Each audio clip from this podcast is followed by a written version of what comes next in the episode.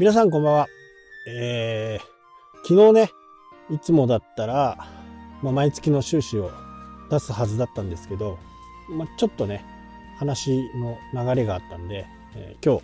日1日にね、えー、お話ししようかなというふうにね、思います。で、結果はね、大体同じぐらいだったかな。というか、あ正確には99.4%。まあ、あともうちょっとだね。目標のね、目標の99.4%。まあまあ、これは誤差と言ってもいいのかな。ただ、えー、前もちょっと説明したとは思うんですけど、アドセンスの方が、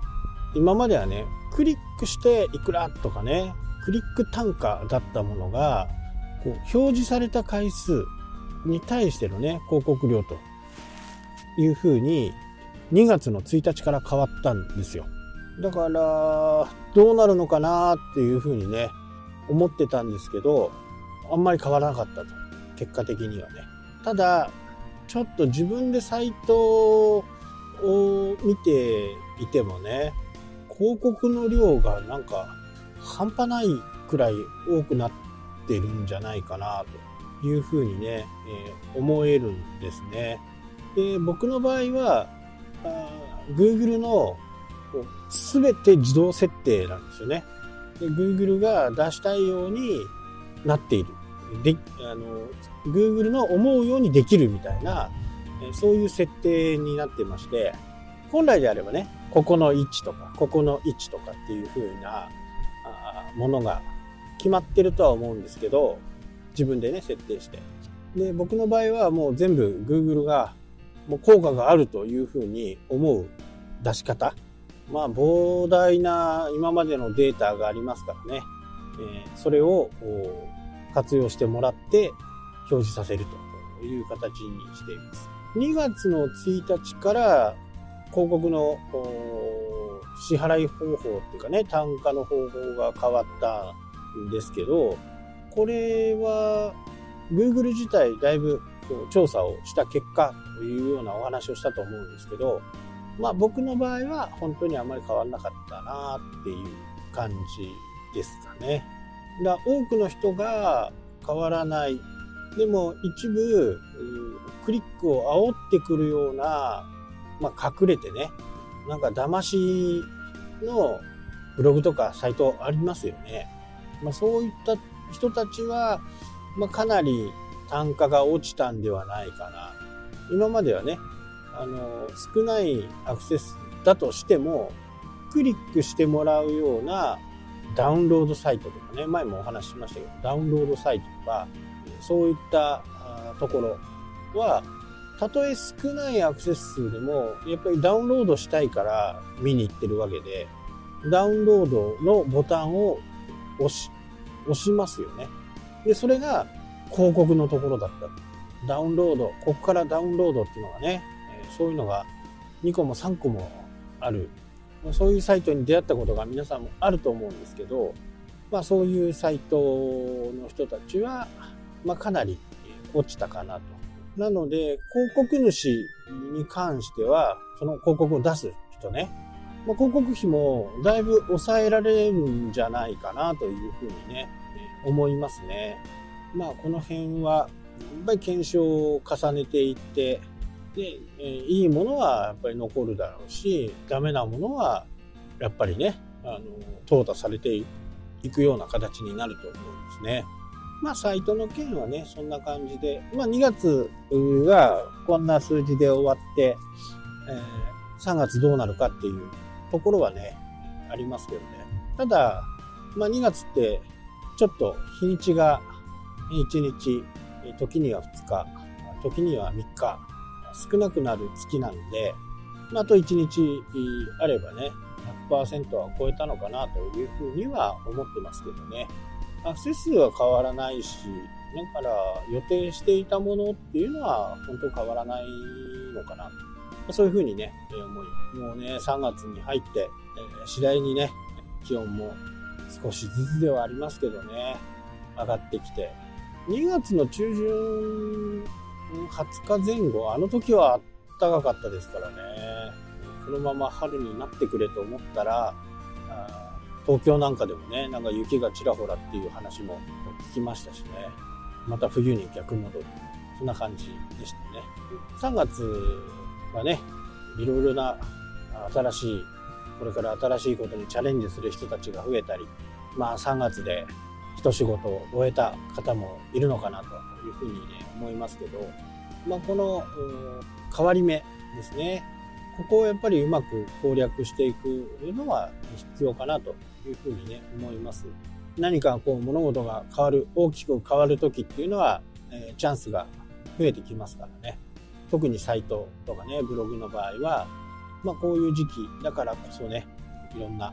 ことを試してみるのもいいのかなというふうには思います。ただ、やっぱり計画的にいかなきゃダメなんですよね。あ、そうだ、3月だからやろうとかっていうのじゃ、もう、ちょっと、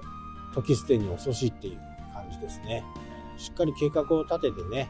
もし3月にセールをしたいとか、あいう風な形になればね、まあ、少なくても12月ぐらいから、えー、何かしらのアクションを起こしておく。そして、え、1月、2月と、だんだんこう、テンションを上げていってね、で、本番の3月みたいなね、え感じなんですけど、なかなかこれができない人が結構多いんですけどね、しっかりこう、計画を立てて、で、そうなると、1年間のスケジュールを立てることによって、自分のやるべきことっていうのがね、逆に絞られてくるんですよね。年2回のセールをするとか、まあ、セールっていうと安くするっていう風な感じに聞こえるかもしれないですけど、まあ、キャンペーンを貼るでも何でもいいんですけどね。3月と9月。まあ、これを、年間のスケジュールに組み込んで、そうなると9月の商品は3ヶ月前ですから、6月だね、5月ぐらいから仕掛けをしていく。で、これが仮に、えー、年4回、4回あるっていう形になれば、もう、毎回次のね、毎月次の仕掛けをやっていく。で、これがルーティン化できれば、結構簡単だと思うんですよね。そのルーティンを作るのに結構また、ね、いろいろ考えたりしていかなきゃならないので、この1年間のスパンでね、いろいろなことをチャレンジしてみて、まあ3月は失敗したから、次の6月はこうしようとかね。まあそういったようにやっていくことによって、1年間の動きが、ネットを使った動きがね、分かってくるんで、これをやると強いですよ。じゃあ4回だったらあまりにも多いから2回にしようとかね。まず、その、年間通したスケジューリングをね、していく。まあ、それが12月で締めるのか、3月で締めるのかね。まあ、それは皆さんのご商売の内容にもね、よると思うんで、あと新、新発売とかね。新発売なんかも、はい、新しいの売れま、作りました。これどうですか？みたいな感じではもう、ネットの世界じゃなかなか難しいですよね。まあ、この辺はね、あのまあ、じゃあ何のためにね、SNS をやってるんだっていうこと。個人的な、なんか、ストレス発散とかね、まあそういったものでやってる方は、まあ何をやろうがいい。もしくは個人のアカウントでやる分にはね、どうでもいい投稿でもね、いいとは思うんですけど、これがやっぱりビジネスっていう形になれば、やり方をね、やっぱ考えなきゃうまくいくものもいかないわけですよ。それは当然ですよね。ただ間違いやすいのが、フォロワーさんがいっぱいいるとかね。あの人は、すごい、あ、こうやって売ってるから、これを真似してみよう。って言っても、なかなか難しい。真似することはね、非常にいいことなんですよね。うん、自分ができないことを誰かがこううまくやってそうな形であれば、それはやってみるべきだと思います。同じ形にする人はね、多分いないと思うんで、まあ多少、多少なりともね、変えてやるとは思うんで、ここはね、真似するべきかなとただ、ここからです。真似してどうだったのか。ここが悪かったんじゃないか。あそこが悪かったんじゃないか。という反省ができるかですね。まさしく PDCA サイクルと。これにね、尽きるわけですね。多分どんな仕事もそうなのかなというふうにね、思います。はい、というわけでね、今日はこの辺で終わりになります。それじゃあね、3月頑張っていきましょう。さっけ。